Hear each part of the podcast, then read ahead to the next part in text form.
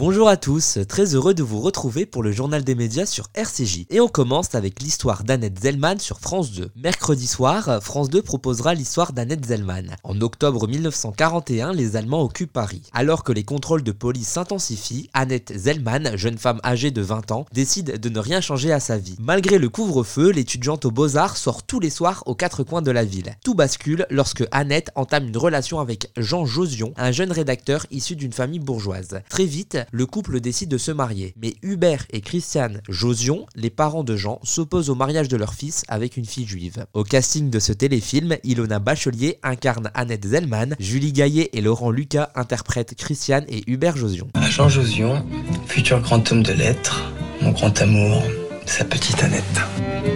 Avancez, avancez Tu veux épouser une juive? Je ne te laisserai pas salir notre nom. Qui devrait te méfier, ma fille?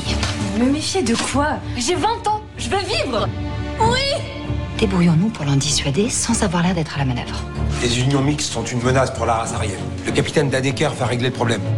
Dans la vie, faut jamais sacrifier l'amour. Pour parler de cette fiction, Rudy recevra mercredi le réalisateur Philippe Legouet et l'historien Laurent Joly. On continue avec Netflix et le succès d'Adieu Monsieur Hoffman. En janvier 2022 sortait sur les écrans de cinéma Adieu Monsieur Hoffman de Fred Cavaillé avec Daniel Auteuil, Gilles Lelouch et Sarah Giraudot. Si le film avait attiré en salle près de 720 000 spectateurs, le long métrage connaît une seconde vie sur Netflix. Ce drame sur le Paris des années 40 s'est positionné en 7ème position des audiences Netflix entre le lundi 9 et le dimanche 15 janvier 2023 dans la catégorie des films hors film anglais. Il cumule pas moins de 2,85 millions d'heures de vues. Pour rappel, Adieu Monsieur Hoffman est une adaptation de la pièce de Jean-Philippe Daguerre qui avait remporté 4 Molières en 2018. On termine avec le gala des pièces jaunes sur France 2. Samedi soir en prime sur France 2, de nombreux artistes se mobiliseront à l'occasion de l'opération Pièces jaunes. Sur la scène du Zénith de Paris, le but sera de lever des fonds et améliorer le cadre de vie des enfants et adolescents hospitalisés ou en souffrance. Un orchestre symphonique sera présent pour accompagner des artistes comme Pascal Obispo, Vianney ou encore Gauthier Capuçon. Des artistes internationaux comme Mika et Pharrell Williams seront aussi de la partie. Merci de nous avoir écoutés et à très bientôt pour une nouvelle chronique média sur RCJ.